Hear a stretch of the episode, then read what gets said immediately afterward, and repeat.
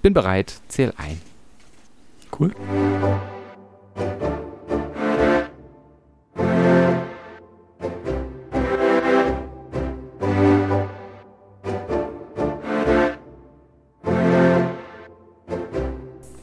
Und damit ein herzliches Willkommen bei Frontispitz, eurem Literaturpodcast.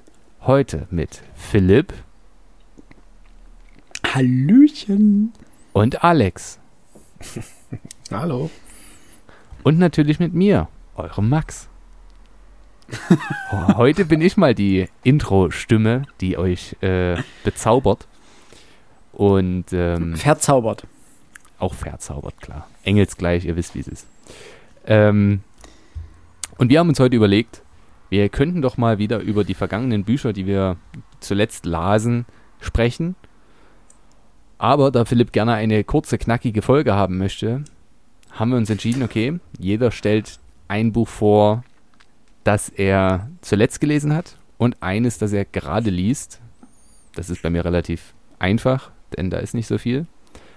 Aber ich bin sehr gespannt, für welches der Bücher, die ihr zuletzt gelesen habt, ihr euch entschieden habt.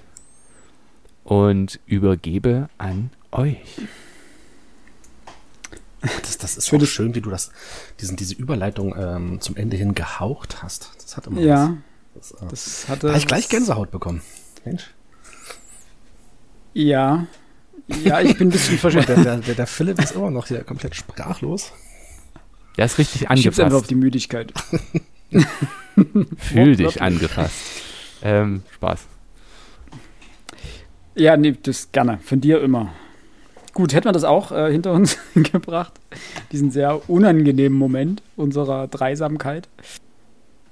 Ja, das ist schön, dass du das alles auf mich schiebst, dass wir jetzt hier nicht mehr vorstellen, aber ich dachte mir, es ist doch auch überfordernd, wenn wir jetzt irgendwie hier sechs bis neun Bücher rausprügeln, die dann keiner, sich keiner mehr merken kann, um was es hier geht. Deswegen machen wir das ja ganz kurz und knackig und heben uns den Rest für ein andermal auf. Und überdecken so, dass wir eigentlich kaum was gelesen haben und eigentlich nur ein Buch fertig vorbereitet haben. Und ja, Max, Davon ab braucht der Deutsche immer einen Schuldigen. Und es ist gut, wenn du dich dafür heute bereit erklärst. Ähm, ich werde da einfach nicht anmerken, dass ich in den Sommerferien sieben Bücher gelesen habe und über alle sprechen wollen würde. Aber es ist okay. Eins passt mir völlig. Gut, dass du das nochmal mit unterbringst. Ich glaube, das hatten wir auch in den letzten zwei Podcast-Folgen schon nochmal. Kannst du mir das sagen? Ich hatte das nicht richtig verstanden, da war kurz das Internet weg. Wie viele Bücher hast du in den Sommerferien gelesen? Ich, ich muss ja ehrlich, äh, um das nochmal kurz zusammenzufassen. Seitdem die Sommerferien vorbei sind, habe ich nichts gelesen. Also mein, meine letzte Leseerfahrung, die ich hatte, waren acht Seiten im Spiegel Geschichte. Und das wirklich zehn Minuten vorm ins Bett gehen. Und danach sind mir die Augen zugefallen, weil ich quasi tot war. Dementsprechend muss ich sehr auf meinen letzten Ferien rumreiten, weil ich da noch Zeit hatte, viel zu lesen. Und ja, es waren sieben. Viel zu leben, wolltest du sagen. Auch das, auch das. Nun denn, Nee, das ist schön. Also, deswegen wollen wir dir möglichst viel Möglichkeit bieten, diese sieben Bücher auf einen großen Zeitraum verteilt darzureichen. Weißt du, wenn du heute alle ne, vorstellen würdest, wäre das erstens eine One-Man-Show. Und ich weiß nicht, wer alles deine Stimme über eine Stunde ertragen kann, außer deine Schülerinnen und Schüler. Aber die Und müssen, zum die müssen.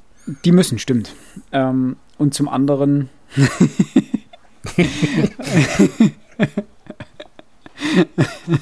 Gut, dass das, äh, dass das kein äh, Videopodcast ist. Ähm, und zum anderen äh, müssen wir uns ja ein bisschen Pulver noch aufheben, oder? Das stimmt. Genau. Wer von euch möchte denn sein Büchlein als erstes? immer der, der so fragt. Immer der, der so ich, dachte, fragt. du hauchst jetzt wieder was ins Mikrofon. ja, ja. Der Mund näherte sich so ganz, ganz lazil, genau, hat sich der Mund dem Mikrofon genähert. Ganz lassiv, ja. Ja, er hat das, das war auch verstörend wieder. Ich musste, ich muss irgendwas über dein, dein Video legen. oh Gott. Ähm, ja, dann, dann äh, tu ich mal anfangen tun. Tu mal. Mal gucken, ob ich äh, heute noch genug Wachheit äh, in meinem Körper hervorrufen kann, um Sätze von Anfang bis Ende logisch zu gestalten. Äh, ich habe als letztes gelesen und quasi für heute mitgebracht. Ich bin Zürze von Madeline Miller. Ähm, das ist quasi die romanhafte Neuinterpretation des äh, Zürze-Mythos. Ist quasi ein, also auch un, ohne quasi, also ein Mythos aus der griechischen Mythologie. Denn Circe ist die Tochter des Sonnengottes Helios und der Nymphe Perse und tat sich vor allen Dingen daher, dadurch hervor, dass sie rein charakterlich sich eher mit den Menschen verbunden gefühlt hat oder zu den Menschen hingezogen gefühlt hat, als zu ihresgleichen, nämlich den Göttern. Und ihre Geschichte ist relativ schnell umrissen. Aufgrund einer, einer Tat, die sie relativ früh in ihrem Leben begeht, wird sie auf eine Insel verbannt, auf die Insel Ayaya und muss von nun an dann dort leben und wird auf dieser Insel zu einer der mächtigsten Zauberinnen kann man glaube ich so sagen, der griechischen Mythologie. Beziehungsweise manchmal wird sie auch als Hexe bezeichnet, ähm, aber in, in eher der positiven Meinung oder äh, der positiven, ähm, den positiven Eigenschaften einer Hexe äh, Bezug nehmend. Ähm, und auf dieser Insel begegnet sie relativ vielen wichtigen Personen der griechischen Mythologie, nämlich zum einen äh, Odysseus, der auf seinem Rückweg von Troja nach Hause ähm, auf dieser Insel anlegt. Äh, zum anderen Jason, der nach der Jagd nach dem goldenen Vlies äh, dort ebenfalls vorbeischaut. Und äh, Hermes besucht sie des Öfteren auf der Insel und außerdem hat sie auch noch eine gewisse Verbindung zum Minotaurus auf Kreta. Und all das wird ich war mir ich war am Anfang echt skeptisch, weil ich mir dachte, okay, der ganze Roman spielt bis auf ein paar Ausnahmen eigentlich auf Ayaya, auf der Insel, die sie, wie gesagt, bis auf, ich glaube, eigentlich bis auf eine Ausnahme nicht verlässt. Und da war ich mir nicht ganz sicher, wie spannend das sein wird. Und ich muss aber sagen, man hat mit Circe einen Charakter, oder Madeline Miller hat mit Circe einen Charakter geschaffen, äh, beziehungsweise ihn neu interpretiert oder ihn in, in Romanform gebracht, äh, wie er wirklich polarisierend ist, ähm, nicht immer sympathisch, nicht immer nachvollziehbar in ihrer Handlung, manchmal auch wirklich sehr ein bisschen drüber. Aber das, gerade das macht den Charakter so, so spannend und so reizvoll, ähm, dass er eben auch mal gegen, dass man sich gewissermaßen an ihm, an ihm stören kann. Und ich muss sagen, derzeit ist es einer der aktuellsten und besten Zugangspunkte zur griechischen Mythologie. Man muss ein bisschen andersrum, man muss ein bisschen vorsichtig sein bei dem Buch, weil es gab einen Riesenhype darum.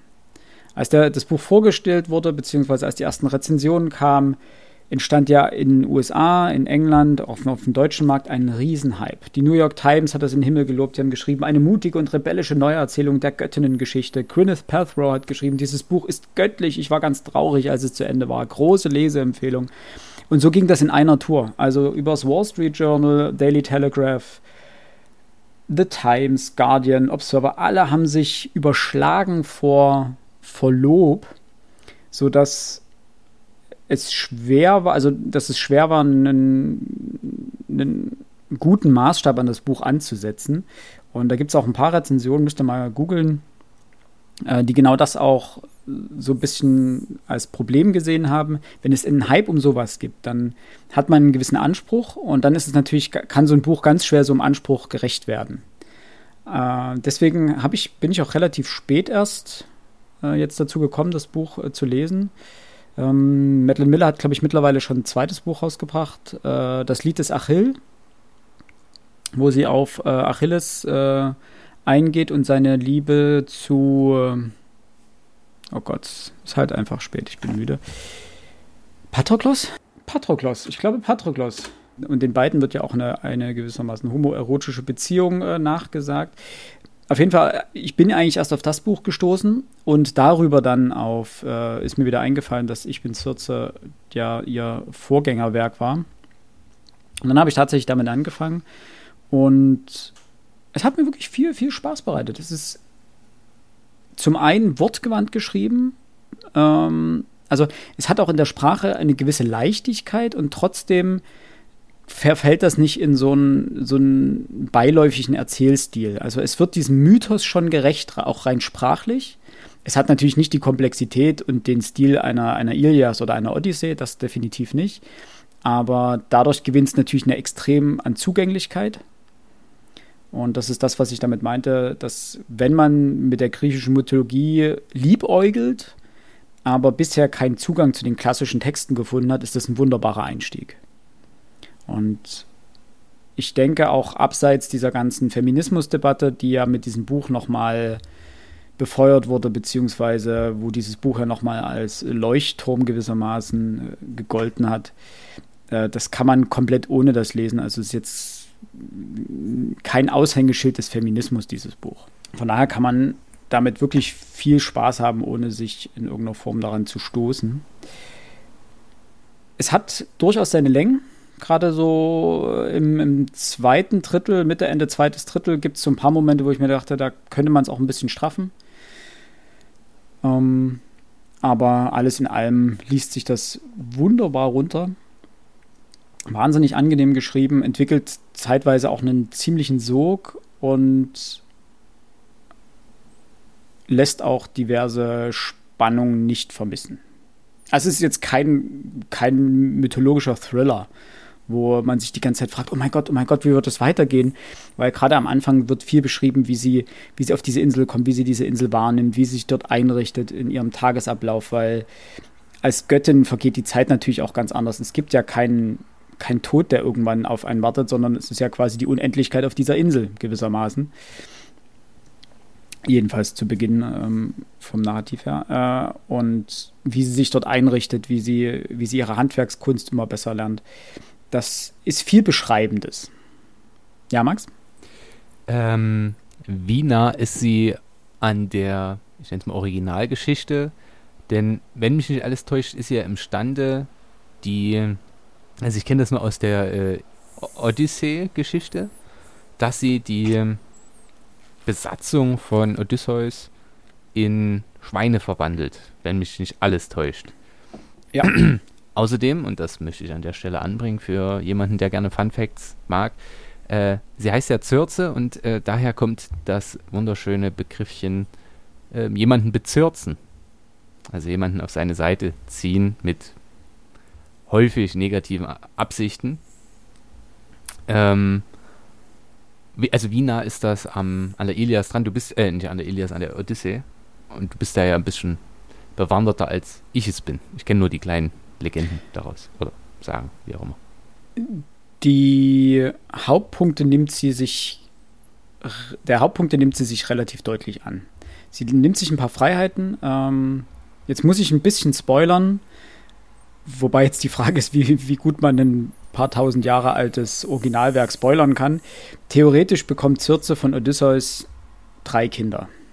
Wenn ich, ich glaube drei. Ähm, Im Buch ist von nur einem die Rede. Äh, das sind so die Feinheiten, die sich dann rein aus erzählerischer Sicht ändern ein bisschen. Weil der Fokus, das passiert relativ weit gegen Ende und der Fokus liegt dann auch auf diesem einen Kind und was das Kind vorhat.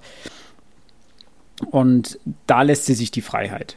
Äh, bei der Verwandlung der Mannschaft in Schweine, ähm, das ist relativ adäquat abgebildet. Es gibt ein Ereignis, das dem vorangeht, warum sie anfängt, das zu tun.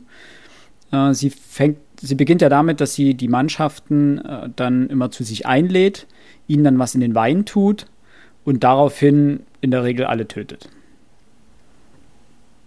Außer eben bei der Mannschaft von Odysseus, das stellt Odysseus mal wieder ein bisschen mehr heraus. Seine, die, seine Ausstrahlungskraft und auch die Bedeutung dieses Helden in der, in der äh, griechischen Mythologie.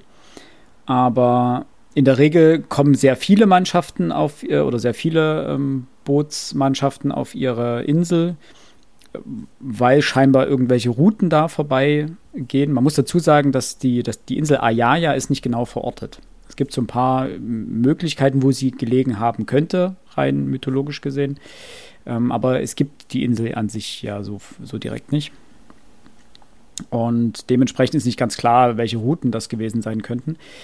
Aber korrigiert mich da gerne, falls ich da irgendwie jetzt gerade Quatsch erzähle, aber ich bilde mir ein, dass dem war so. Ähm, und da kommen relativ viele Mannschaften vorbei auf der Suche nach Wasser oder weil sie natürlich an den Seeungeheuern vorbeigekommen sind. Stichwort Skylla. Und Charybdis? Ähm, und Charybdis, Charybdis kommt interessanterweise nicht vor, glaube ich. Bilde ich mir ein. Ja, Skylla ist die prominentere von. Das ist auch wieder so ein Punkt. Ähm, die Erzählung konzentriert sich mehr auf Skylla und die Verbindung zu Circe. Die beiden haben auch ein gemeinsames Schicksal in einer Form. Ähm, Charybdis wird nicht mit äh, in diese Erzählung eingewoben. Also das sind genau diese Punkte. Sie nimmt sich wirklich gewisse Dinge raus und arbeitet die stärker heraus oder hervor und umgibt die auch gewisse mit, mit erzählerischem ähm, Fleisch sozusagen, lässt dafür aber andere Dinge weg. Okay. Mm, meine Frage abschließend wäre, wem würdest du das Buch empfehlen? prinzipiell eigentlich jedem und jeder, die, der die äh, griechische, der griechischen Mythologie generell was abgewinnen kann. Also man muss natürlich mögen, eine starke weibliche Protagonistin zu haben, aus deren Sicht dieses komplette Buch erzählt und geschildert ist. Also es ist eine ähm, Ich-Perspektive oder eine Sie-Perspektive, also rein vom, vom, von der Autorschaft. Ich. Ich bin Zert, ja, ich, ja. Jetzt, also hast mich gerade, das war jetzt ja, ne, das ist ja eine Frage der, der Perspektive. Also ja, wenn es aus ihrer Sicht ist, ja, dann. Okay, das finde ich ne, interessant genau. in dem Sinne, weil, und ich glaube, das ist einer der Gründe, warum das Buch so viel Hype erfahren hat. Grundsätzlich die äh, Odyssee ist ja Odysseus Geschichte, der Heimweg aus Troja Richtung seiner, seiner Heimatinsel ähm, Ithaka. Ithaka, ich wusste es, mir fällt es wieder ein. Ja. Und ähm, das Experiment zu sagen, okay, ich greife eine Figur heraus, eine weibliche Figur, eine starke weibliche Figur und lasse das mal aus ihrer Sicht äh, geschehen und schildere so die Handlung. Ähm, das ist natürlich eine interessante Umgewinnung und eine interessante Urbarmachung von alten, antiken Motiven und Geschichten. Und wenn man das dann clever anstellt und das sinnvoll verwebt, und das scheint sie ja geschafft zu haben, mh, dann ist das natürlich für unseren derzeitigen Zeitgeist äh, der Sechser im Lotto. Und wahrscheinlich hat sich der, das Buch auch so verkauft, dass es das wirklich für die Autorin war. So würde ich es mal bezeichnen. Indes, wir brauchen starke Frauenfiguren in der Literatur.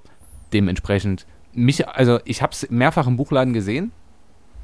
Ähm, habe erst gedacht, okay, es hat bestimmt nichts mit der richtigen, also der richtigen, mit der mythologischen Zürze zu tun.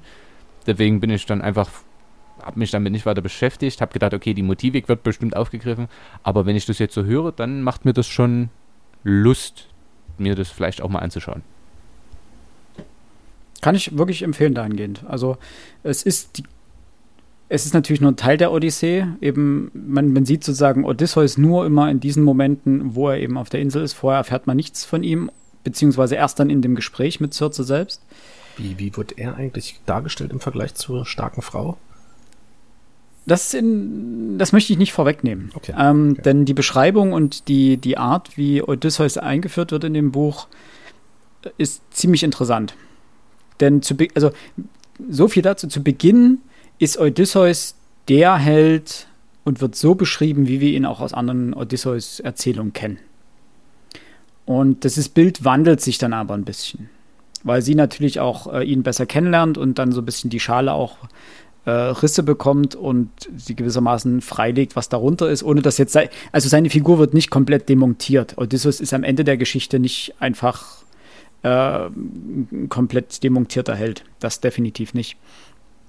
Aber er bekommt ein paar Ecken und Kanten, die er in der klassischen Erzählung äh, beziehungsweise in klassischen Neuinterpretationen ähm, unserer Zeit in der Regel nicht hat. Da wird er ja wirklich als der griechische Überheld äh, häufig Eroberer von Troja äh, häufig dargestellt. Und dementsprechend, äh, das ist eine interessante Perspektive, also was, äh, beziehungsweise ist interessant, was durch diesen Perspektivwechsel ähm, mit dieser Figur passiert. Wohingegen Jason relativ kurz kommt. Also dieses ganze Kapitel Jason auf Ayaya ist relativ schnell. Also es wird erwähnt, dass er da ist und es gibt, äh, es gibt einen Dialog und es gibt auch eine Interaktion. Ja, es hat auch einen Grund, warum er sozusagen auch in dieser Erzählung vorkommt, aber er ist eindeutig nicht einer der, der Hauptpunkte.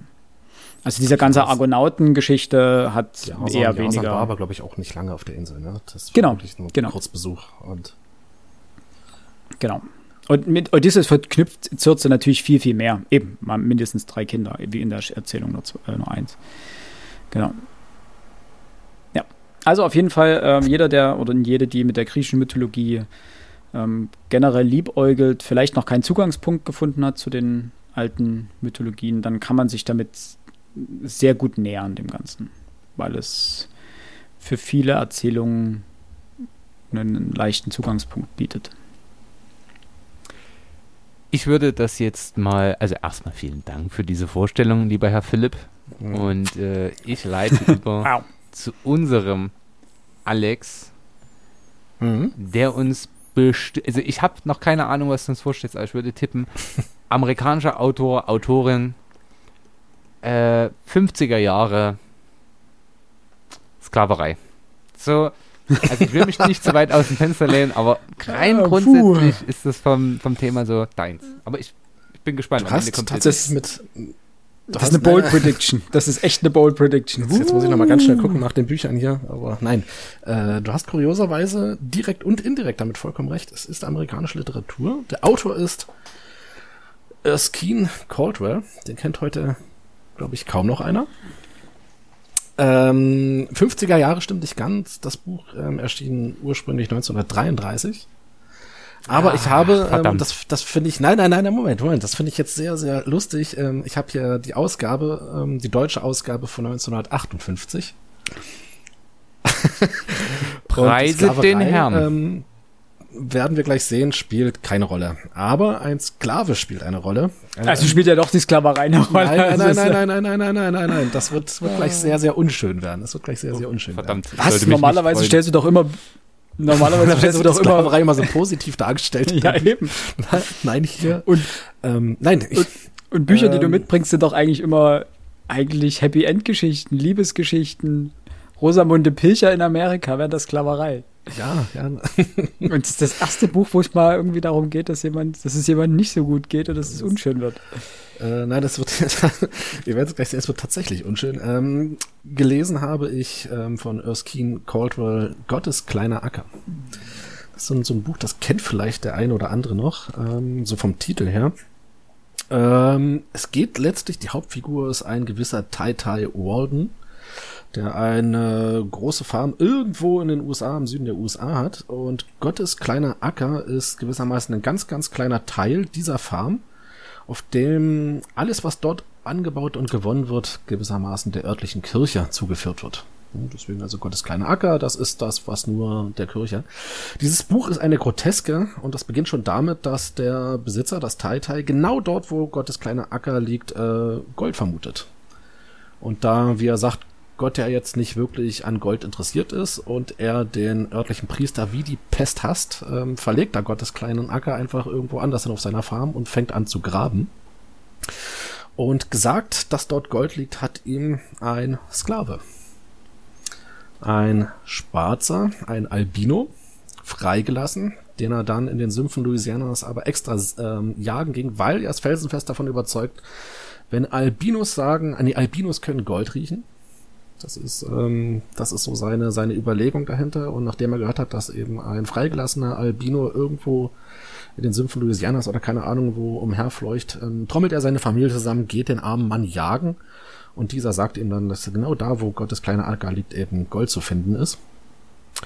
Ähm, er hatte gesagt, dass das Buch eine Groteske ist. Ähm, wie gesagt, er trommelt seine gesamte Familie vorbei und diese Figuren in diesem Buch sind so überzeichnet. Ähm, kannte ich in der Form noch gar nicht. Ähm, seine Söhne, die kommen, allesamt verheiratet und aus irgendeinem Grund ähm, ist jeder Sohn hinter der Frau seines Bruders her.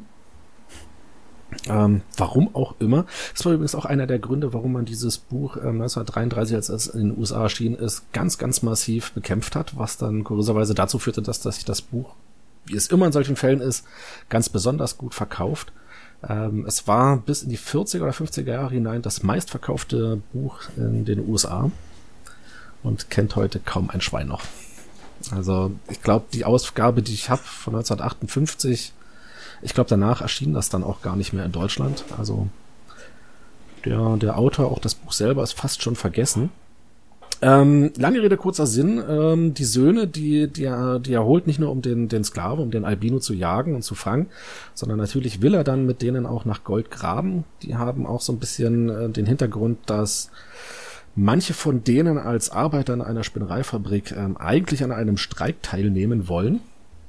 Ähm, es kommt dann auch, äh, sie verlassen dann auch den Vater, nachdem sie natürlich kein Gold gefunden haben ähm, um in die Fabrik zurückzugehen und dort die Fabrik wieder anzuwerfen, ohne den Besitzern gewissermaßen ähm, die Gewinne davon ähm, zu beantworten. Äh, es kommt zu einer Schießerei, einer seiner Söhne äh, stirbt und das finde ich halt wiederum ziemlich cool, beziehungsweise ich, ich mag solche Stories, ähm, die jetzt nicht wirklich ein Happy End haben. Aber die Erkenntnis ist, dass die ganze Welt letztlich Gottes kleiner Acker ist. Und wenn du Gott, so wie es Tai Tai gemacht hat, eben betrügst, indem du ihm nicht das gibst, was von seinem Stück Land ähm, ihm gehört, dann wird sich Gott eben ganz an anderer Stelle etwas nehmen.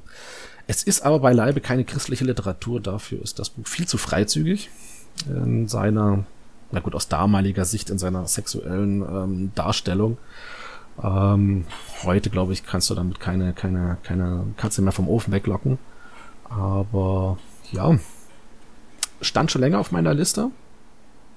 Ähm, eben weil es auch lange Zeit ein ziemlich großer Renner gewesen ist, das Buch. Er hatte der Wunsch die Frage, wem. Ja, Max, Max? Also ich habe jetzt nur deiner Erzählung gelauscht und der Zusammenfassung dessen, was ja. im Inhalt steht.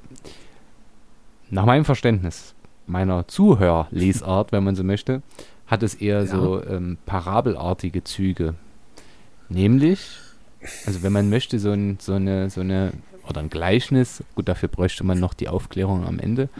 Aber das quasi, hm, wie drücken wir es aus, ist eine, eine Parabel auf die Gier und das Unrechtsverständnis. Und Gott können wir dann irgendwann auch noch mit da einpflegen, äh, der Amerikaner ist. Ähm, denn ein Albino, auf die amerikanische Gesellschaft, denn ein Albino, äh, freigelassener Sklave und so weiter, das ist ja eine sehr ungewöhnliche Figur. Mhm. Ähm, die übrigens auch keine, keine größere Rolle mehr spielt. Genau. Das ist quasi nur so eine Art Deus Ex Machina, der für die, aber in dem Fall nicht für die Auflösung sorgt, sondern für die, für den Startschuss. Quasi. Eigentlich schon, ja.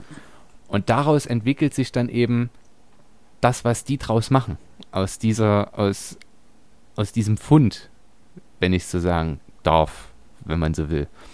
Und äh, dass es dann eben so umschlägt und man das auch christlich oder göttlich, wie auch immer, interpretieren kann, das passt da aus meiner Sicht auch ganz gut rein.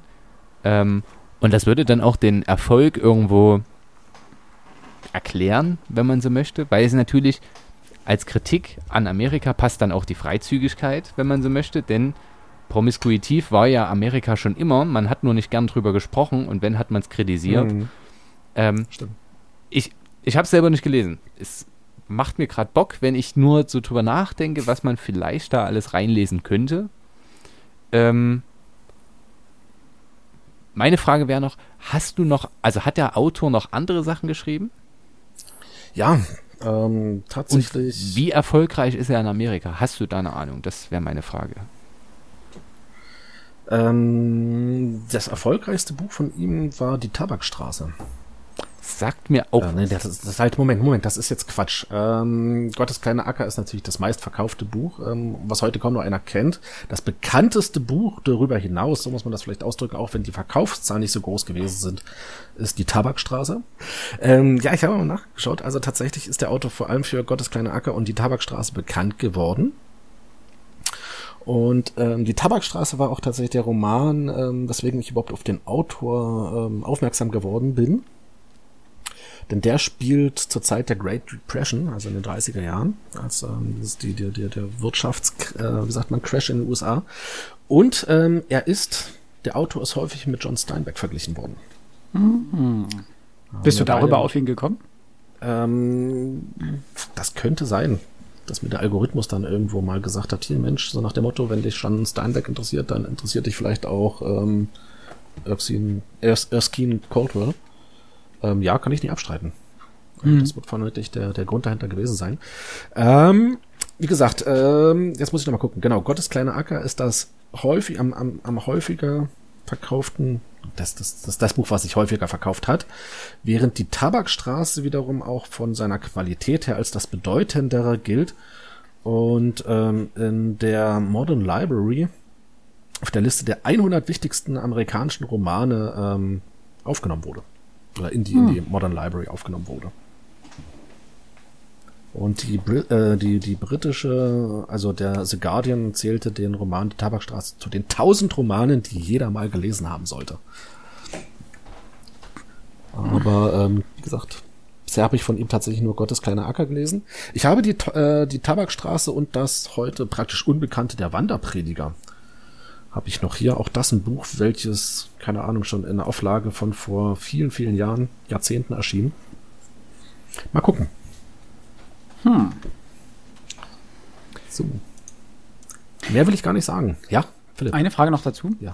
Ähm, du hast vorhin gesagt, dass äh, jedenfalls in dem Buch ein äh, Mann Albinos generell oder nur die Familie hat den Albino dafür gehalten, dass er oder dazu ähm, dass nee. er Gold sch ähm, schnüffeln kann oder war das ein generelles Narrativ? Das ist dieser, nee, das, das ist wohl kein, kein Narrativ, dieser Tai Tai, der hat einen Kumpel, einen total verfetteten, pff, ja, ich weiß gar nicht, ähm, wirklich ein sehr, sehr dicker Mann, der sich für den Posten des ähm, Sheriffs bewirbt, als in der Zeit, als der Roman spielt, vor alles und jedem Angst hat, ähm, aber der hat ihm irgendwie mal den Floh in den Hals gesetzt, dass man da, wo er herkommt, sich erzählt, dass Albinos ähm, Gold finden können, weil sie es riechen können. Und wie es der Zufall will, hat er eben gehört, dass dort ein freigelassener Albino gerade herumläuft. Ah, okay. Also das ist kein Narrativ im Sinne von, daran haben sie geglaubt. Das haben die sicherlich auch deswegen eingefühlt, weil Tai Tai an sich sie, äh, von sich selbst immer behauptet, jemand ist, ähm, der auf die Wissenschaft hört. Also er sei ein mhm. Mann der Wissenschaft. Und ähm, er wird dann auch gefragt, warum er dann an sowas, an so einen Blödsinn wie den, wie das mit den Albinos ähm, glaubt. Ähm, aber er ist der Überzeugung, da, wie er das gehört hat, es muss ja stimmen. Und dementsprechend ist es ja wissenschaftlich bewiesen. Deswegen geht er den eben suchen. Und also es ist diese, diese Widersprüchlichkeit auch im Roman, also zumindest in den Figuren. Ähm, was das Buch, ich weiß nicht, ob es das lesenswert macht. Ähm, ich denke mal, so eine, so eine Figurenriege gibt es nicht allzu häufig in der Literatur, ja. die derart überzeichnet ist. Ja. Aber historisch ist das nicht äh, in irgendeiner Form. Hab ich noch nie gewesen. was von gehört, nee, ich, dass ich, ich irgendwo mal, das ist Nee, das ist, glaube ich, einfach nur da, um dazu zu, okay. zeigen, wie bekloppt die Leute eigentlich sind. Ganz ehrlich, ich hätte es den Amis zugetraut. das, deswegen frage ich. Also, ja, ne? das, das, ist durchaus was, wo ich gedacht hätte, äh, was nicht ganz abwegig gewesen wäre, wenn das tatsächlich. Eigentlich Staaten ist es interessant, weil Albinos man ja in aller Regel eher negative ähm, Attribute zuschreibt. Ähm, ne, also der, dieser Albinismus ist ja letztlich eigentlich auch bloß eine, eine Strafe, so wird es ja häufig dargestellt. Ja. Und dass er das hier gewissermaßen umdeutet und ein Albino das, das, das Gold, also Gold finden könne und er damit gewissermaßen seine eigene Familie dann in, den, in die Katastrophe führt. Das ah. ist eine Frage für, für Literaturwissenschaftler, was da eigentlich dahinter steckt.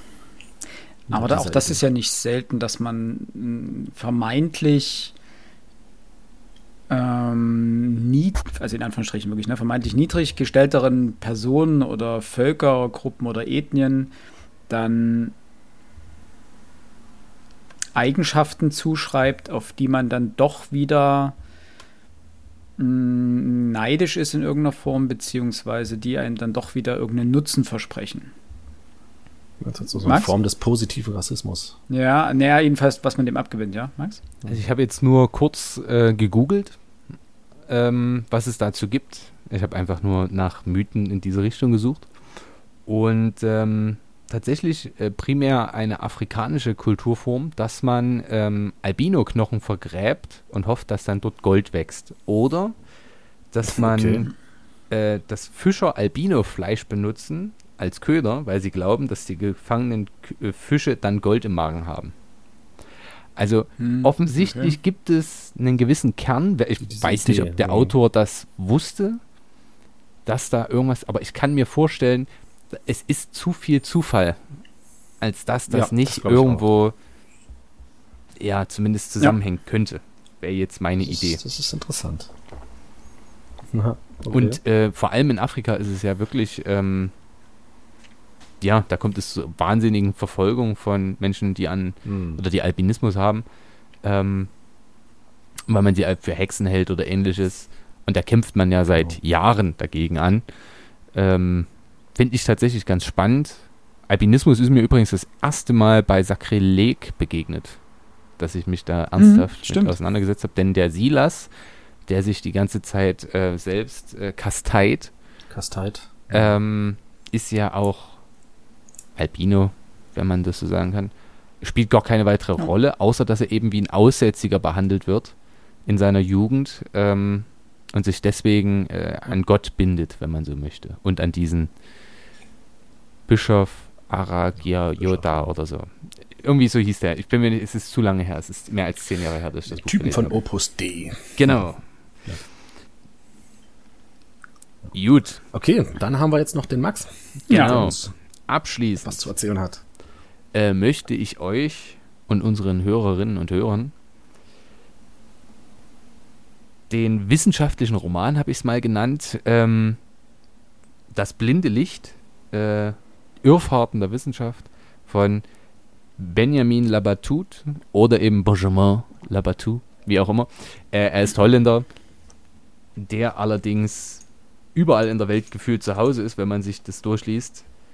Ähm, geboren in Rotterdam, wuchs in Den Haag, Bu Buenos Aires und Lima auf.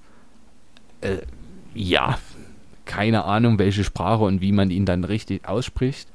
Ähm, das Buch indes behandelt, äh, wie der Untertitel schon sagt, Irrfahrten der Wissenschaft. Das heißt, es behandelt Persönlichkeiten aus der Wissenschaft, verschiedene, ich werde gleich auch ein paar nennen, die mit ihrer Wissenschaft wirklich äh, Geniales, unfassbar Grenzwertiges geschaffen haben und ähm, sich immer auf einem, ich nenne es mal, Scheideweg befanden oder auf so eine Gratwanderung, das trifft es vielleicht besser, ähm, durch die sie viel Schaden anrichteten, aber auch gleichzeitig ähm, viel Positives bewirken konnten. So würde ich es mal bezeichnen. Als Beispiel. Und ein Beispiel möchte ich dafür benennen, weil ich das bisher immer so gemacht habe ähm, und mir sehr gut in den Kram passt. Das, die erste Geschichte beschäftigt sich mit äh, Fritz Haber. Meine Frage an euch, sagt euch der Name Fritz Haber was?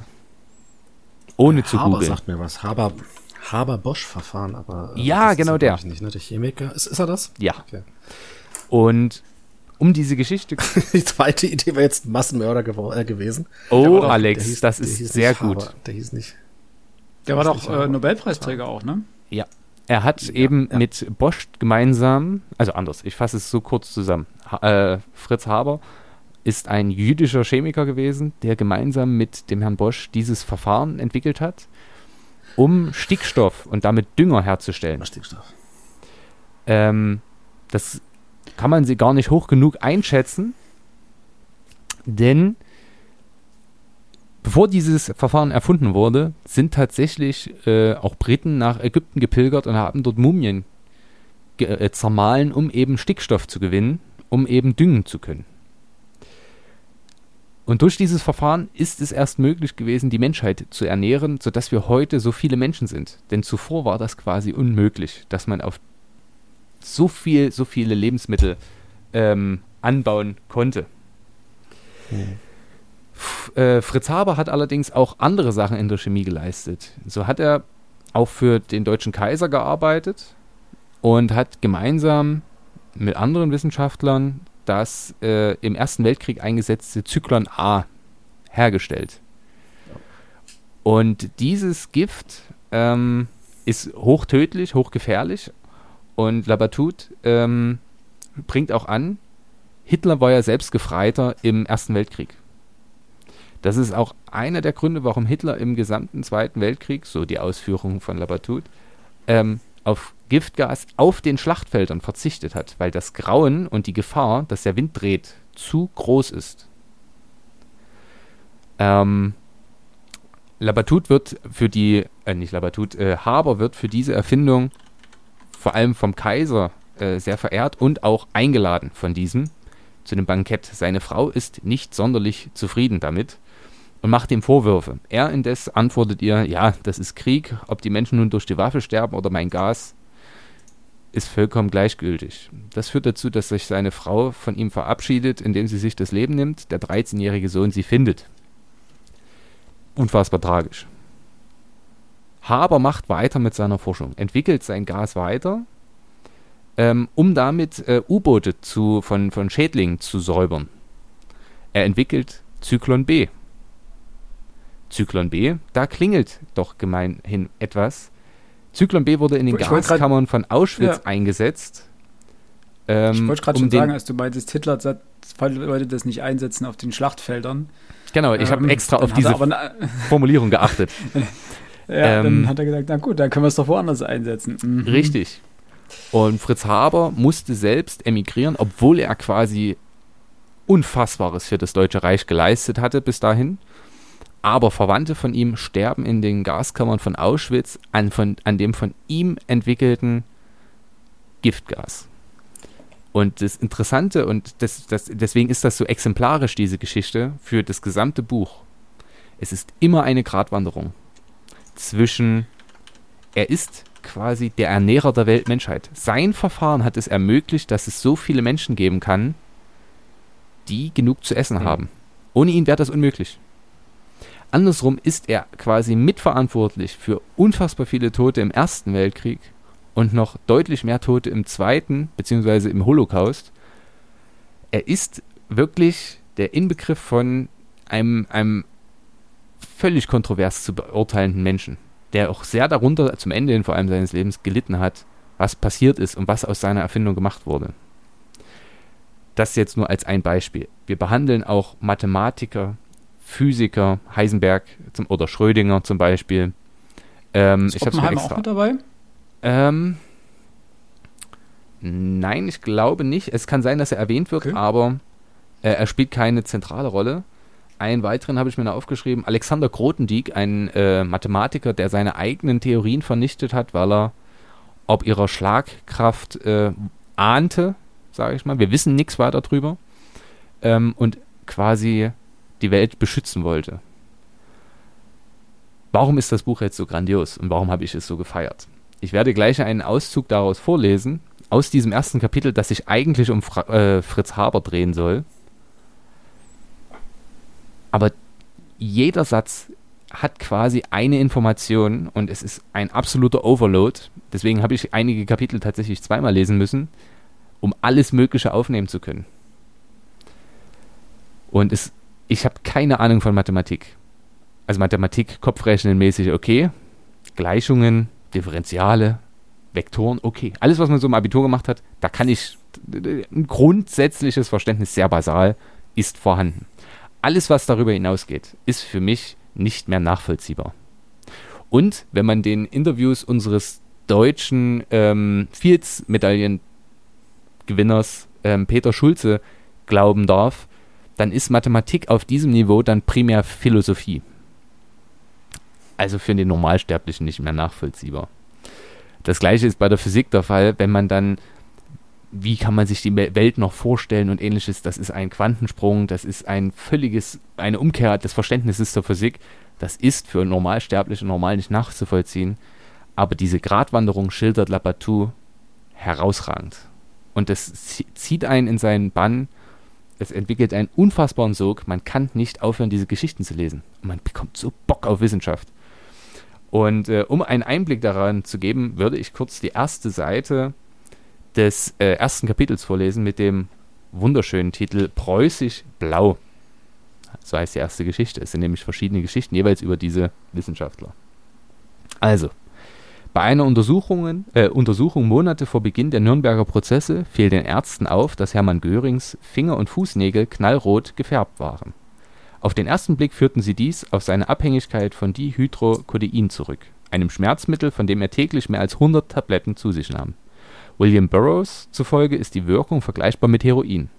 Doppelt so stark wie Codein, aber mit einer Dröhnung wie Kokain, weshalb die Amerikaner sich gezwungen sahen, Göring von seiner Sucht zu heilen, ehe er vor Gericht erscheinen konnte. Es war nicht einfach. Bei seiner Festnahme durch die Alliierten hatte man in den Koffern, die der NS-Führer mitschleppte, nicht nur den Nagellack gefunden, den er auftrug, wenn er sich als Nero verkleidete, sondern auch mehr als 20.000 Parakodin-Pillen. Seine bevorzugte Droge und fast der gesamte Restbestand der von dem in Deutschland hergestellten Medikament am Ende des Zweiten Weltkriegs geblieben war. Ungewöhnlich war eine solche Abhängigkeit nicht. Praktisch alle Truppen der Wehrmacht erhielten Methamphetamintabletten als Teil ihrer Verpflegung. Im Handel bekannt unter dem Namen Pervitin, nahmen die Soldaten sie, um sich aufzuputschen und wochenlang wach zu halten, pendelnd zwischen manischem Furor und albtraumhafter Benommenheit, eine Überbelastung, die bei vielen in Euphorie umschlug. Es ist beinahe, beinahe wie Schweigen hier oben. Alles wird unwesentlich und abstrakt, entrückt, als ob ich selbst über meinem Flugzeug flöge, schrieb ein Pilot der Luftwaffe Jahre später, als erinnerte er sich an die stille Verzückung seliger Anschauung, nicht an die Niederungen des Alltags im Krieg. Dann kommen noch Ausführungen über Heinrich Böll, der selbst schildert, wie abhängig er von diesen Medikamenten war. Mhm. Es geht erstmal nur um Medikamente. Und wir kommen immer näher an diese G Geschichte dran. Und aber da sind so viele Informationen drin, die man vielleicht auf den ersten Blick gar nicht alle fassen kann, die aber das Verständnis dieser Persönlichkeiten und welche Einflüsse die hatten vielleicht und was für Drogen vielleicht im Spiel waren überall, extrem erweitert. Und das fand ich wirklich, wirklich sehr spannend. Aus diesem Grund möchte ich euch und allen Hörerinnen und Hörern das jetzt auch als Taschenbuch erschienene Das blinde Licht, Irrfahrten der Wissenschaft von Benjamin äh, Labatou empfehlen. Erschienen im Surkamp Verlag 2020, heute nur noch für 12 Euro zu haben. Es lohnt sich wirklich, liest sich super weg und man fühlt sich danach wirklich schlauer. Und das finde ich ist immer ein sehr schönes Gefühl, wenn man ein Buch zuschlägt. Das stimmt. Ich werde es mir gleich mal abspeichern hier. Das klingt nämlich wirklich interessant. Äh, für euch da draußen, wir werden die ähm, vorgestellten Bücher auch nochmal in die Kacheln dann packen bei der Vorstellung des, ähm, der neuen Folge. Also auf Instagram und auf Twitter aber vermutlich auch, äh, werdet ihr sozusagen die Titel nochmal alle in der Übersicht haben, die wir hier vorstellen. Und wenn ich es nicht vergesse, dann natürlich auch in den Show Notes. Äh, gibt es davon sowas wie eine, wie eine Fortsetzung? Nee, ne? Noch nicht. Nein, nicht, dass ich wüsste. Also ich könnte nochmal recherchieren, aber meines Wissens ähm, ist erst dieses Buch erschienen.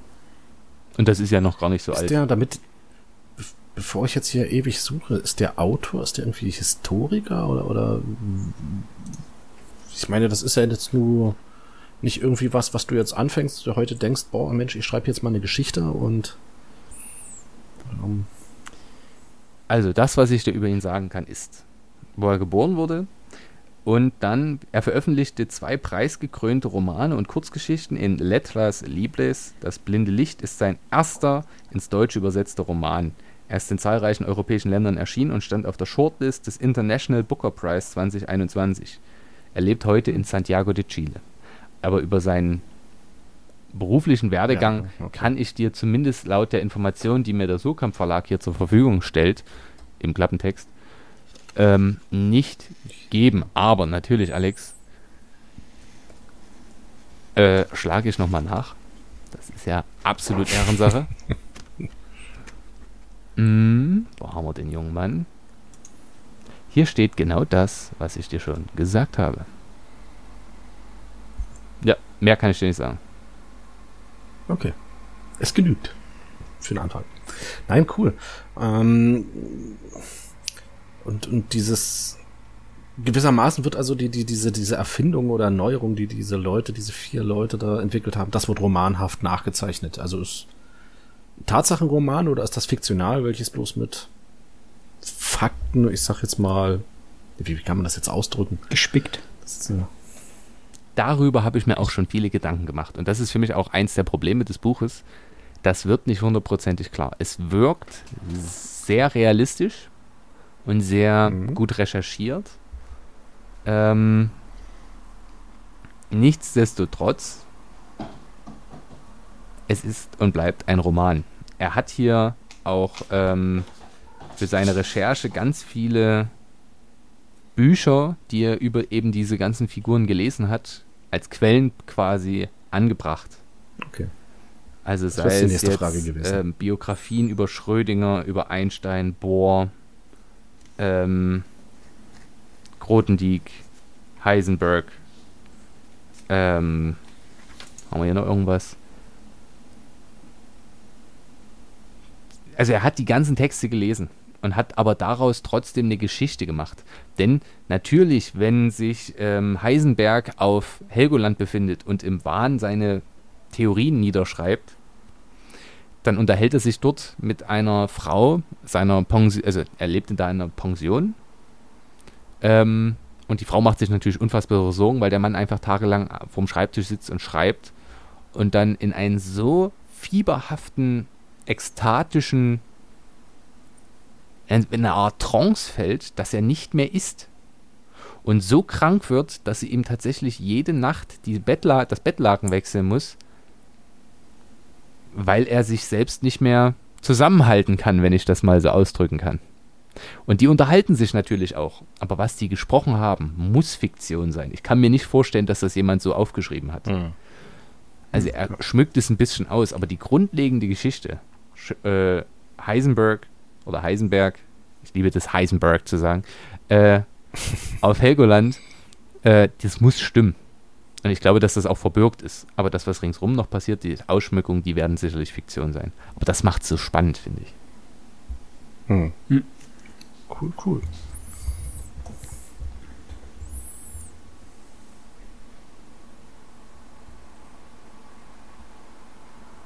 Stille. Konspirative Stelle. Das wär's mit den Büchern, die wir äh, gewissermaßen fertig gelesen haben. Kommen wir jetzt noch zu denen, die, äh, das interessiert mich ja eigentlich immer, was ihr gerade so lest. Wobei bei Mhm. dir, Alex, das war das Buch gerade eben, was du schon, was du gerade, was du nee, was, was ich fertig gelesen Ach so, habe. okay. Ähm, das ist. Also stimmt, ja, das- ist jetzt, wie gesagt, was ich gerade lese, werde ich heute noch beenden. ja gut, die letzten fünf Seiten zählt ja nicht. In achte sind's. Ah. Acht Seiten. Äh, die schaffe ich heute noch. Ja, na dann fang doch gleich mal an. Was hast du, was liest du denn gerade noch bis zum? Ähm, Truman Capote, oh, kaltblutig. wir sprachen letztens darüber. Wir sprachen letztens drüber, genau. Und es gilt ja so als einer der Klassiker ähm, der- der, amerikanischen Literatur, weil er, was, was wohl ganz neu gewesen ist, also ich kann das alles nicht, keine Ahnung, ob das stimmt. Ähm, das ist ja ein Tatsachenroman. Es geht um die, die, den Mord an der Familie Clutter in, Kansas lebend, ähm, die von zwei, ja, Räubern, wenn man so möchte, überfallen wurden, damit die an das Geld der Familie kommen, von dem sie annehmen, dass das in irgendeinem Safe im Haus versteckt war, ähm, wurden recht bestialisch ermordet und ähm, sind gefasst worden, kamen vor Gericht und äh, wurden auch hingerichtet. Das sind alles Dinge, die kann man überall nachlesen. Das ist jetzt kein Spoilern. Und das Besondere an diesem Roman ist, dass Truman Capote ähm, mit den ähm, Hinterbliebenen der Familie, mit Freunden der Familie, ähm, mit den beiden Mördern, mit Polizisten, mit den Geschworenen von Gericht, mit den Richtern, Anwälten etc. gesprochen hat und aufgrund dieser Aussagen ähm, den Roman gebastelt hat, wie es eben zu diesen Verbrechen gekommen ist. Ähm, das Besondere an dem Buch, das muss ich sagen, dass das schon irgendwie ziemlich cool gemacht ist, die Art und Weise, wie das Buch aufgebaut ist. Also die ersten 100 Seiten ähm, liest man so ein bisschen was eben von der Familie Klatter und ähm, der, den, den beiden Mördern. Das wechselt sich immer so ab, wenn das, wenn die Geschichte gewissermaßen zum anderen Part springt. Capote macht da nichts anderes, da gibt's halt mitten im Text eine Leerzeile, eine Leer, äh, ja, eine Leerzeile und dann weiß man, okay, jetzt geht's halt an anderer Stelle irgendwo weiter. Man erfährt eigentlich nur, was die so machen, ne? welche Sorgen und Problemchen die haben und wo sie essen gehen und all so ein Zeugs. Und so knapp auf, um die, um die hundertste Seite ähm, geschieht halt der Mord. Ohne dass Capote schreibt, wie das passiert ist. Ja, die, die Familie ist einfach tot. Und man ähm, geht jetzt weiter gewissermaßen mit der, mit der Fluchtgeschichte der, der beiden Mörder. Und an die Stelle der Familie tritt jetzt im Buch die Polizei. Und das muss ich sagen, das, das macht Capote wirklich cool. Außer, ähm, dass die beiden den, den Mord begangen haben, bist du letztendlich genauso schlau wie die Polizei. Mhm. Ähm, du kriegst auch mit, wie die Polizei zuerst auf eine komplett falsche äh, Fährte gelangt. Dass die, die, die, die beiden können nach Mexiko abhauen, ohne ähm, behelligt zu werden. Und wann immer die Polizei ähm, etwas Neues in Anführungszeichen herausfindet, erst dann gewissermaßen gibt es den Sprung zu den beiden Mördern zurück und zu der Geschichte, wo sie sich gerade befinden, was sie gerade machen. Und dann werden so ein paar Sachen aufgeklärt. Ne? Also es gibt, ähm, das, das, das soll jetzt mal kein Spoilern sein, aber den Familienvater, der ist zum Beispiel im Keller ähm, ermordet worden und hat ihn halt gezwungen, sich auf den Boden zu legen, ihm aber, damit er es nicht, damit er sich nicht dreckig macht, gewissermaßen Pappe ähm, noch auf den Boden gelegt, auf die er sich dann legen sollte, nur um ihm dann die Kehle aufzuschneiden und dann noch äh, schließlich in den Kopf zu schießen. Und was es mit der Pappe auf sich hat, ähm, Crapote hat dann auch mit, mit Psychologen gesprochen und sowas, das wird eben erst dann erklärt, ähm, wenn, wenn, wenn die Polizei selbst, ich sag mal, an diesem Punkt kommt und sich darüber Gedanken macht, warum ein so kaltblütiger Mörder ähm, Pappe unter das Opfer legt. Das sind halt solche, solche Sachen und das muss ich sagen, das hat Capote echt cool gemacht. Ähm, die Geschichte an sich, also ähm, man hat mittlerweile so viel Zeug gelesen, so viel Blödsinn in seinem Le äh, gelesen. Ähm, das ist jetzt rein von der Beschreibung her jetzt auch nicht so was ganz Besonderes. Also ähm, ich glaube, dass jeder Thriller-Autor, ähm, der, der, der hat da heute, zieht da heute härtere, härtere Seiten auf.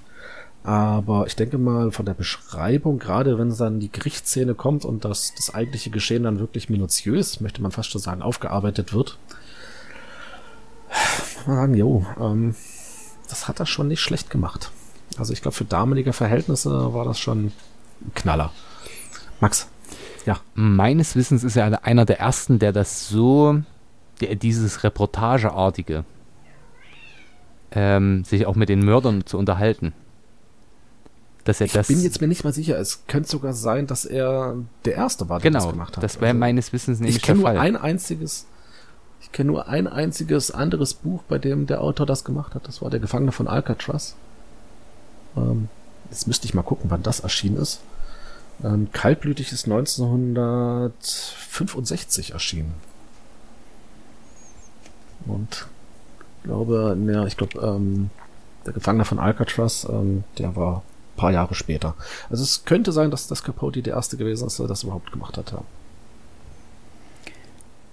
Zwei Sachen oder zwei ja, Fragen dazu. Ja, ähm, ja, Zum einen, weil du davon sprachst, dass natürlich jeder Thriller-Autor härtere Geschütze auffährt, ist ja schon noch irgendwann ein bisschen was anderes, wenn das äh, auf Tatsachen beruht, beziehungsweise wenn du dort, wenn du einen realen Fall hast, der dort beschrieben wird, dann mhm. liest sich das, es liest sich immer irgendwie nahbarer, als wenn das natürlich in einem 0815 Thriller verarbeitet nicht, wird. Nicht, nicht wirklich. Capote macht das ähm, ziemlich cool, weil der natürlich auch so mal ein paar, paar, ich sag mal so Zeitungen, die damals geschrieben wurden, äh, die er natürlich auch verfolgt hat.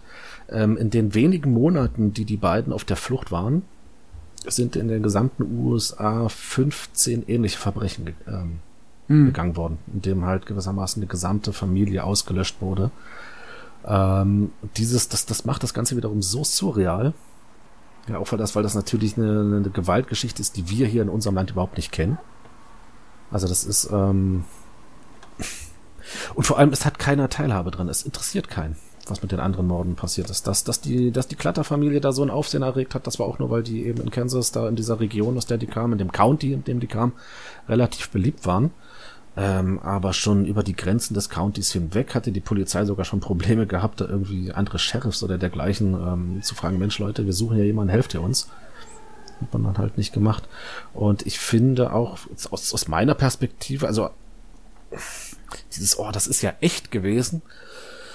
Das ist vielleicht auch, ich habe vielleicht viel zu viel Autopsie und Medical Detectives geguckt, als dass mich das jetzt hier noch groß abschrecken könnte, ähm, zumal ja jetzt äh, mittlerweile über 50 Jahre dazwischen liegen und ähm, ja, auch wir medial Bescheid mittlerweile ganz, ganz andere Verbrechen kennengelernt haben. Also das ist. Das stimmt. Man stumpft da vielleicht auch ein bisschen ab. Ja. Das, das, das, das mag sein. Also ich glaube, heute in Zeiten von Internet und, und Fernsehen, wo wir jeden Tag mit Tod und Gewalt in Berührung kommen, ist das vielleicht auch noch was anderes als in den 60er Jahren, wo, ich weiß nicht, wo es vielleicht bloß zwei Fernsehsender gab, so ungefähr. Mhm. Und ähm, dann auf einmal so ein Buch erscheint, äh, was auch natürlich damit beworben wurde, dass hier die, die, die, die Täter selbst zur Sprache kommen. und man das erste Mal dann ganz ja, live in Anführungszeichen mal mitbekommt, ähm, was dort eigentlich passiert. Ähm, ja, weiß ich nicht. Also, ich glaube, würde man heute so ein Buch schreiben, es hätte wahrscheinlich nicht mehr die Wirkung wie in den 60er Jahren. Mhm. Hast, das ist jetzt, ja? Hast du das jetzt äh, zur Hand genommen, weil wir letztens darüber sprachen, als wir äh, Nelly nee, Bly? Ich hatte, ich, hatte, ich hatte es vorher schon gelesen. Ich hatte ja ähm, von Truman Capote vor einigen Wochen die Grashafe gelesen. Und da bist du ja dann zwangsläufig eben auf, auf ähm, ähm, Kaltblütig gekommen, was ja der mhm. Roman schlechthin für, für Capote ist. Ja. Äh, übrigens auch ähm, Frühstück bei Tiffany's. Mhm. Stand auch von ihm.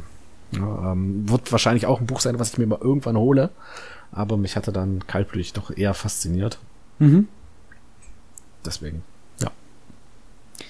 Aber findest du, dass es heute noch einen Mehrwert bietet, das zu lesen? Oder sollte man es einfach lesen, weil das für Capotes quasi Hauptwerk ist? Oder ist das eigentlich nur was für Menschen wie dich, die sich so sehr mit der amerikanischen Literaturgeschichte auseinandersetzen, dass das einfach also ich denke, Pflichtlektüre für Menschen? Für Menschen wie mich ist es, glaube ich, dahingehend schon ganz wichtig, weil wir das ja schon gesagt hatten, er einer der ersten, wenn nicht sogar der erste gewesen ist, der diese, diese Art Roman geschrieben hat. Mhm. Äh, so, jetzt ist mir die Luft fast weggeblieben. Ähm, ich rau das ist ein Mehrwert. Ähm, das ist jetzt die Frage. Also pff, diese diese Kriminalliteratur. Ähm, es gibt so unfassbar viel davon mittlerweile. Eben, ähm, eben deswegen ist na? die Frage, ob man gerade das als einer der ersten seiner Art sozusagen den anderen vorziehen sollte oder ob es eher nach dem Motto, kennst du einen, kennst du alle, kannst auch irgendeinen anderen davon lesen. Die sind alle in irgendeiner Form. Ich würde jetzt fast mal ganz so bösartig sein, kennst du eins, kennst du alle. Mhm. Ja, also dieses Verbrechen an sich, wie gesagt, in Kansas selber hatte das durchaus so ein bisschen Furore gemacht, zumindest im, im betroffenen County sowieso. Ähm, aber äh, in, den, in den wenigen Monaten, wie gesagt, bis man die Täter hatte, sind 15 vergleichbare Verbrechen geschehen. Das ist, hm. kennst du eins, kennst du alle. Ja, das ist, ist halt wirklich so. Erinnert mich auch ein bisschen oh. an die, kennt ihr die Netflix-Serie Mindhunters? Nicht wirklich. Ähm, na, dir, Alex, kann man es auf jeden Fall empfehlen. Äh, spielt in Staaten. Es ist ewig her, dass ich die gesehen habe. Äh, auch irgendwo um die Zeit rum.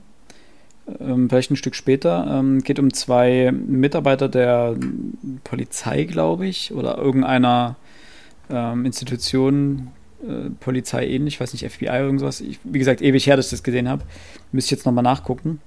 Ähm, die anfangen, systematisch Serientäter zu befragen und zu analysieren. Mhm. Also es geht sozusagen darum, ähm, die, ein Schema hinter Massen- und Serienmördern ähm, ausfindig zu machen. Und sie sind sozusagen die ersten, die quer durchs Land reisen, in alle möglichen Gefängnisse und die Serientäter interviewen und daraus dann äh, Profile erstellen, also sozusagen die Väter des Profiling. Und das ist wirklich gut inszeniert und hat mich jetzt eben genau daran erinnert. Also das ist, wie gesagt, die Psychologie spielt durchaus eine Rolle, ähm, wenn es dann eben darum geht, so bestimmte Aspekte des Verbrechens zu erklären, eben wie gesagt die Pappe unter dem Körper des, des, des, des Vaters. Ähm, aber wir reden hier von der Psychologie Anfang der 60er Jahre, das ist der erste Punkt. Der zweite Punkt, ähm, das ist jetzt kein Roman, wo man jetzt der Polizei äh, gewissermaßen über die Schulter guckt und dann am Ende dacht, krass, das ist ja wirklich, was die da für Arbeit reinstecken und um auf die Täter zu kommen. Dass sie die beiden Täter bekommen haben, das war purer Zufall. Mhm.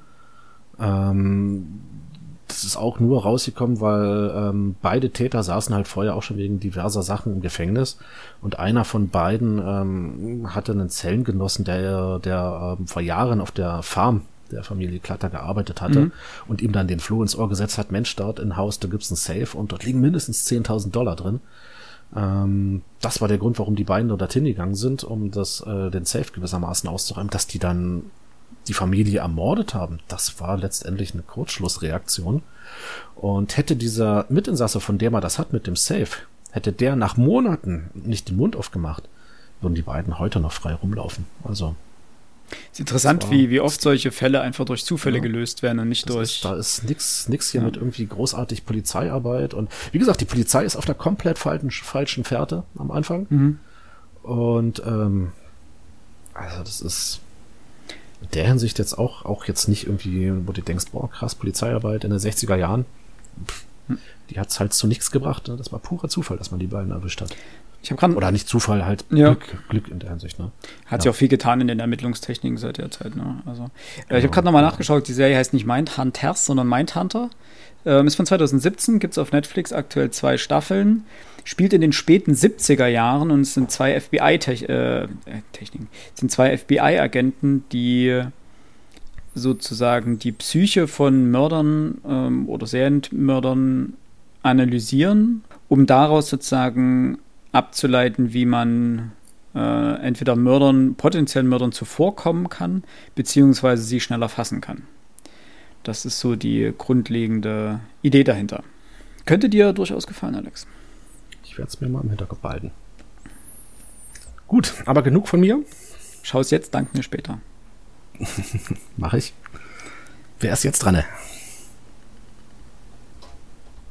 Wie Max sich gar nicht zuckt, der will nicht. Ich kann das relativ kurz machen. Ähm, Mache? Mache.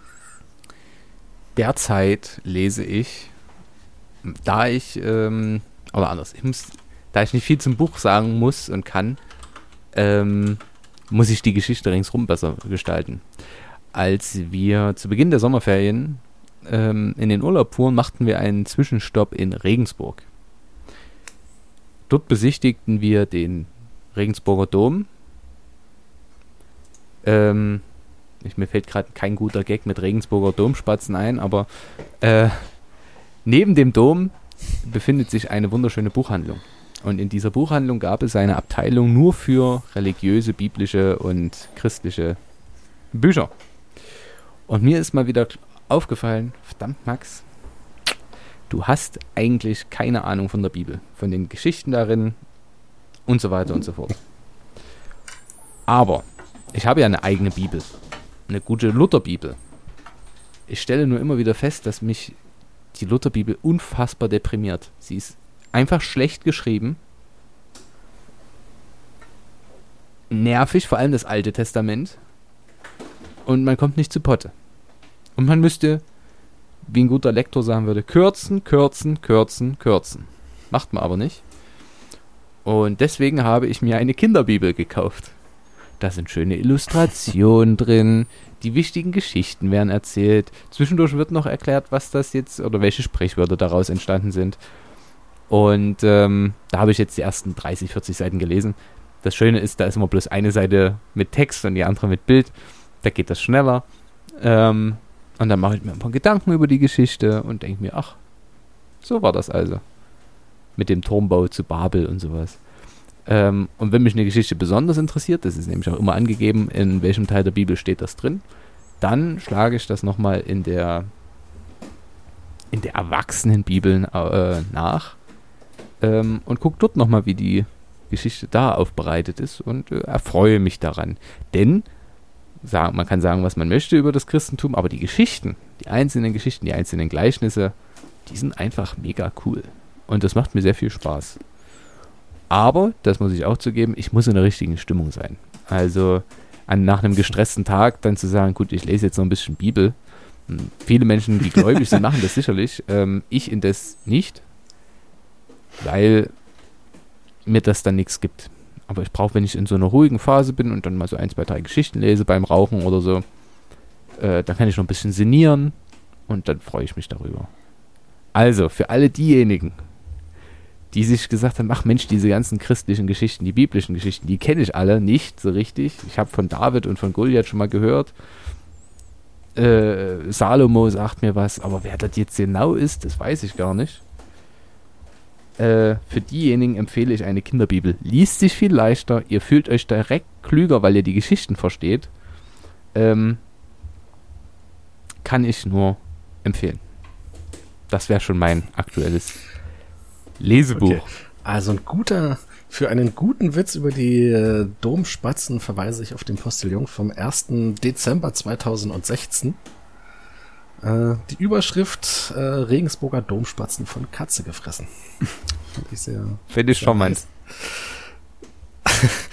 Ähm, Kinderbibel. Auch das ist tatsächlich eine Sache. Also, wir hatten ja schon drüber gesprochen. Ähm, auch das ist tatsächlich ein Aspekt. Ähm, bei mir geht's da ganz ehrlich. Ich habe zwar einiges aus der Bibel gelesen, aber halt nie zusammenhängt und schon gar nicht in Gänze. Und ähm, ich bin immer zu haben für ähm, eine, ja weiß nicht, kann man das Einführung nennen oder ist das ja, ja. Eine, eine, ja, ne? Für eine, für, eine, für eine gut gemachte Einführung. Ähm, was mich jetzt interessiert, wie viele Seiten hat die Kinderbibel? Da müsste ich sie kurz herholen. Ach so. Aber gib mir eine Sekunde, ihr unterhaltet euch dabei mach weiter wir, und ich hole die Kinderbibel her. Genau. Wenn der Max jetzt hier auch mit so einer Bibel mit 1200 Seiten kommt, dann kann ich auch das Original lesen. Ja, also das klang jetzt natürlich ein bisschen, bisschen albern oder sowas und es mag jetzt vielleicht auch jemand ein bisschen despektierlich finden, aber ich finde das eigentlich eine ganz gute Herangehensweise. Also viele, und das ist erstmal egal, ob das eine Bibel ist oder irgendein anderer historischer und sehr alter Text, schrecken ja häufig vor der Sprache zurück, die meistens sperrig mhm. ist oder an die man mittlerweile schwer rankommt. Das hatten wir vorhin bei Ich bin Zürze mit, den, mit der klassischen griechischen Mythologie. Also wenn man jetzt die mhm. Ilias oder die Odyssee liest, egal in welcher Übersetzung, ähm, ist das ja auch nicht wirklich leicht zugänglich. Das ist sowas immer eine große Hilfe. Oder kann, kann eine große Hilfe sein. Dann finde ich es vollkommen, also dann finde ich es besser äh, zu sagen, man nimmt sich ein, ein Werk, das sich in irgendeiner Form herantastet daran. Das kann eine romanhafte Auseinandersetzung sein das kann in dem Fall äh, eine Kinderbibel sein, die dir einfach die Möglichkeit bietet, so einen komplexen Sachverhalt in irgendeiner Form runtergebrochen, einfach dargestellt zu haben, sodass du einen einfachen Zugang zu, dazu findest. Ja, ähm, und dann, wenn du das so machst wie Max und sagst, okay, ich habe jetzt Geschichte über David und Goliath, um dabei zu bleiben, äh, gelesen, dann und ich möchte mehr darüber wissen dann kann man immer noch ähm, direkt in der Bibel nachlesen. Und dann natürlich auch diverse wissenschaftliche Studien, die dann diese ganzen, die ganze Passage auseinandernehmen. Und ich finde schon, also wir leben ja in einem sehr atheistischen Zeitalter, glaube ich. So der Großteil unserer Mitmenschen ist ja nicht mehr wirklich ähm, religiös geprägt. Ach, zumindest nicht im ursprünglichen Sinne. Ja, genau. Ähm, deswegen ich finde aber schon, und das muss man einfach ähm, fairerweise eingestehen, unsere Kultur hat sich maßgeblich aus dem Christentum entwickelt. Viele unserer, also unser, unser Moral- und unser Ethikkonzept stammen, entstammen nicht aus unwesentlichen Teilen aus der äh, christlichen Religion. Und zumindest meine Eltern haben damals gesagt, hier, Christentum ist Allgemeinbildung und haben mich in die Christenlehre und zu, äh, zu, zum Konformantenunterricht dann später geschickt. Einfach weil gesagt haben, das gehört dazu. Das ist Teil unserer, unserer Geschichte und dementsprechend finde ich es gut, wenn man sich da in irgendeiner Form mit auseinandersetzt. Man muss es deswegen, man muss deswegen nicht, nicht religiös werden, aber so ein paar, ein bisschen Grundwissen darüber zu haben, ist auf jeden Fall nicht, nicht verkehrt. auch. Und wenn es über eine Kinderbibel ist. Max, wie viele Seiten? Wie viele Seiten hat 212 Seiten. Und das Großformat, ähm, oder? Ich kann Bildern? euch das jetzt mal hier, ich nehme jetzt einfach eine x-beliebige Seite und dann habt ja. ihr hier quasi ein bisschen Text, ein bisschen Bild. Es ist schön erklärt.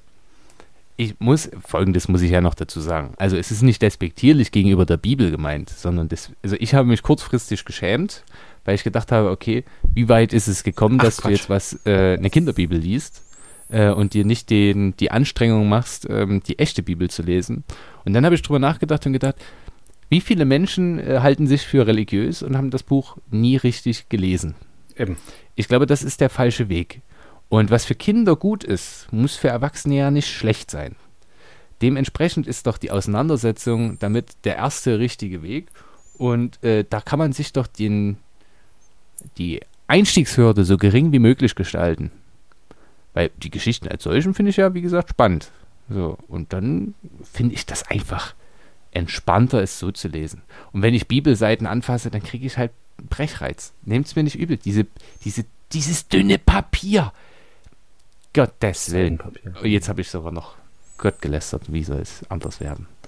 Ähm, aber ich fand das toll. Die hatten ganz viele verschiedene. Easy hat mir, wir haben ganz viele, äh, oh jetzt, meine Freundin hat mir äh, dann zu dieser geraten. Wir haben uns ganz viele angeschaut, aber die fand ich dann auch hübsch und dann habe ich die einfach gekauft. So ist das. Aber genug von Bibeln, Philipp. Gott wird Ja, dir jetzt nicht genau. helfen. Du musst über dein aktuelles Buch berichten. Ich wollte gerade schon, gerade schon ein bisschen despektierlich sein und sagen, ja, wo wir gerade bei guter Fantasy-Literatur waren, können wir jetzt zur Science-Fiction kommen. Ähm, aber ehe wir dann hier gesteinigt werden, um es mit den Worten vom Leben des Brian zu sagen, runde Steine, große Steine, kleine Steine, noch eine Tüte Kieselsteine, hier geht's zur Steinigung. Großartiger Film. Ähm, ich lese gerade eigentlich parallel, ja, Alex? Nein, alles gut, alles gut. Ich wollte bloß sagen, äh, Leben des Brian bis heute in Teilen der USA verboten. Warum nur? Das verstehe ich gar nicht. Warum nur? Äh, Die Volksfront von Judäa und die jüdische Volksfront wissen warum. Äh, jeder, jeder, jeder Lateinschüler. Ähm, ah, nee, diese, diese, diese Lateinstunde im Film ist halt eines der großartigsten Zeugnisse der, der filmischen Kunst des 20. Ja. Jahrhunderts. So, okay, aber egal. Science Fiction. Äh, Ich habe endlich angefangen mit Der dunkle Wald von Xixin Liu. Das ist die Fortsetzung von ähm, dem Roman Die drei Sonnen, der ja auch einen unglaublichen Hype widerfahren, dem ja auch ein unglaublicher Hype widerfahren ist. Also Obama hat es gelesen, Mark Zuckerberg hat es gelesen, Dennis Scheck hat es äh, in den Himmel gelobt. Hat gesagt, ich habe jetzt gerade das Zitat vor mir, vertrauen Sie mir, ich weiß, was ich tue. Und lesen Sie Die drei Sonnen von Xixin Liu. Ähm, kann man so bestätigen. Es ist natürlich äh, ein komplett anderer Schreibduktus, als wir den im Deutschen gewöhnt sind. Also schon alleine dadurch, dass Vorname und Nachname getauscht sind. Es wird als erstes immer der Nachname genannt und dann der Vorname. Das ist ein bisschen komisch beim Lesen. Ich glaube, ich hatte den ersten Band auch schon mal vorgestellt hier in einem, in einem Leserückblick. Und als ich den ersten gelesen habe, gab es den zweiten noch nicht auf Deutsch. Und deswegen habe ich nach dem ersten eine Pause gemacht. Glaube, es ist cooler, wenn du da alle drei am Stück liest. Weil ich habe jetzt hier beim, beim zweiten Band echt eine Weile gebraucht, ehe ich im Kopf wieder drinne war. Und es ist wirklich richtig intelligente, in Klammern hart, Science Fiction. Der erste Band spielt ja äh, China Ende der 1960er Jahre, während der Kulturrevolution. Und da macht sich ja eine Gruppe auf, also aus Astrophysikern, Politkommissaren äh, und Ingenieuren ein Forschungsprojekt, nämlich äh, Signale ins Weltall zu senden und nach anderen Spezies zu suchen. So, das ist ja eine klassische Erzählung, das ist jetzt nichts Neues.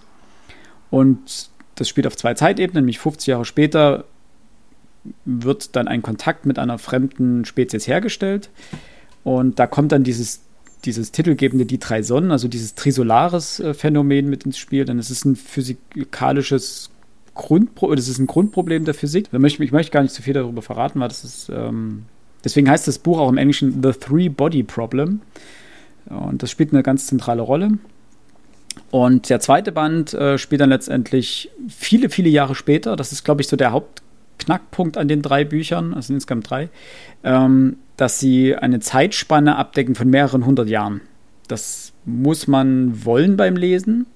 Dass man, man hat den ersten Roman ausgelesen und sagt, okay, jetzt alle Protagonisten, die du kennst aus Band 1, sind nicht mehr da. Oder werden zwar erwähnt, aber spielen überhaupt keine Rolle mehr. Das ist für viele dann immer mal so ein, so ein, so ein Dämpfer, wo sie dann sagen, ah, ich habe so viel verbunden mit dieser Person, um die die Erzählung sich drehte, und die ist nicht mehr da, dann ist das natürlich erstmal so ein kleiner Dämpfer. Und hier geht es jetzt äh, in Band 2 sozusagen darum, dass die, äh, diese fremde Spezies auf dem Weg zur Erde ist und die Menschen vernichten möchte in irgendeiner Form. So, das, auch das ist keine neue Erzählung. Es sollen vier Wissenschaftler unabhängig voneinander eine Methode entwickeln, wie diese Bedrohung abgewandt werden kann von der Menschheit. Und das ist eine Mischung aus Science Fiction, Philosophie und Spätfolgen der Kulturrevolution und generell Gesellschaft Chinas, die das Ganze sehr spannend macht. Das klingt von der Handlung so ein ganz kleines bisschen wie, der, wie aus dem Film Chaos Walking. Ich weiß nicht, habt ihr das auf Netflix? Nee, sagt mir nichts. Alles, was die denken, ist halt auch visualisiert. Ähm, vielleicht hat's, haben's die, die, die, die Autorin des Films von dem Roman sich irgendwo geklaut. Möglich. Würde mich gar nicht wundern. Möglich ist es. Das finde ich halt in dem Fall immer so spannend, wenn du. Das sind klassische Themen der Science Fiction. Eine irgendeine fremde Spezies bedroht die Menschheit, will sie ausrotten. Und wie du klassische Elemente nimmst, aber die durch gewisse Kniffe komplett auf den Kopf drehst. Also sowohl der Grund, warum die Trisolarier die Menschheit ausrotten wollen, den möchte ich nicht vorweggreifen, als auch die Art und Weise, welche Konflikte es dort gibt, hat mich so ein bisschen an ähm, der ewige Krieg erinnert. Mhm. Komplett anders, aber von seiner Grundstruktur. Also auch beim ewigen Krieg gibt es ja diese, dieses Problem, in dem Fall dort mit der Zeit, dass die Schiffe, wenn sie losfliegen, äh, beziehungsweise wenn sie ankommen beim Gegner maßlos veraltet sind und du sozusagen immer diesen, diesen Entwicklungsfortschritt äh, hast, beziehungsweise Vorsprung hast, ähm, dass du dich, wenn du angegriffen wirst, darauf vorbereiten kannst. Ähm, das ist einfach wahnsinnig spannend. Und solche Kniffe sind es, die, die mich dann daran so, so reizen und die dann auch ähm, das Besondere an solchen Romanen ausmachen. Aber es ist einfach ein, ich glaube, es ist ein Genre, das ist schon sehr speziell. Ich muss auch ehrlich zugeben, für mich wäre es gar nichts. Weil, also die Prämisse, okay, finde ich auch interessant. Aber Science Fiction ist ja generell eher nicht so meins. Und dann, wenn ich mich dann noch, noch an einen ganz fremden Stilrand wagen müsste. Drei Teile, keiner kurz. Nee, kriegt mich nicht. Aber ich habe mir fest vorgenommen, dass ich nochmal den futurologischen Kongress von Stanislav Lem lesen möchte. Sehr gut. Weil ich den Lem in der gut. 10. Klasse mal im fächerverbindenden Unterricht lesen sollte. Die Betonung liegt auf dem Hilfsverb sollte. Yep. Also nicht getan. Ja, Auszüge habe ich bestimmt mir angeguckt, aber ich könnte dir nichts sagen, was da passiert. Gar nichts. Es ist völlig weg. Es gab bestimmt eine Zusammenfassung. Ja, nicht mal das. Also es war ja bloß fächerverbindender Unterricht. Äh, da hat das für mich jetzt keine, keine besonders große Rolle gespielt. Aber das hm. war mir jetzt nur so eingefallen, dass, äh, weil der ja gerade wieder aufgelegt wird beim Surkamp Verlag, wenn mich nicht alles täuscht, und bei der WBG, also der Wissenschaftlichen Buchgesellschaft, ist die erste Lem-Biografie erschienen. Ähm, und das hat mich erinnert an meine Schulzeit und da dachte ich, Mensch, eigentlich könntest du mal wieder reingucken. So viel aber auch hm? dazu. Aber auch die sind nicht immer unbedingt leicht zu lesen. Also Lem oder Strugatsky ne, mit Picknick am Wegesrand.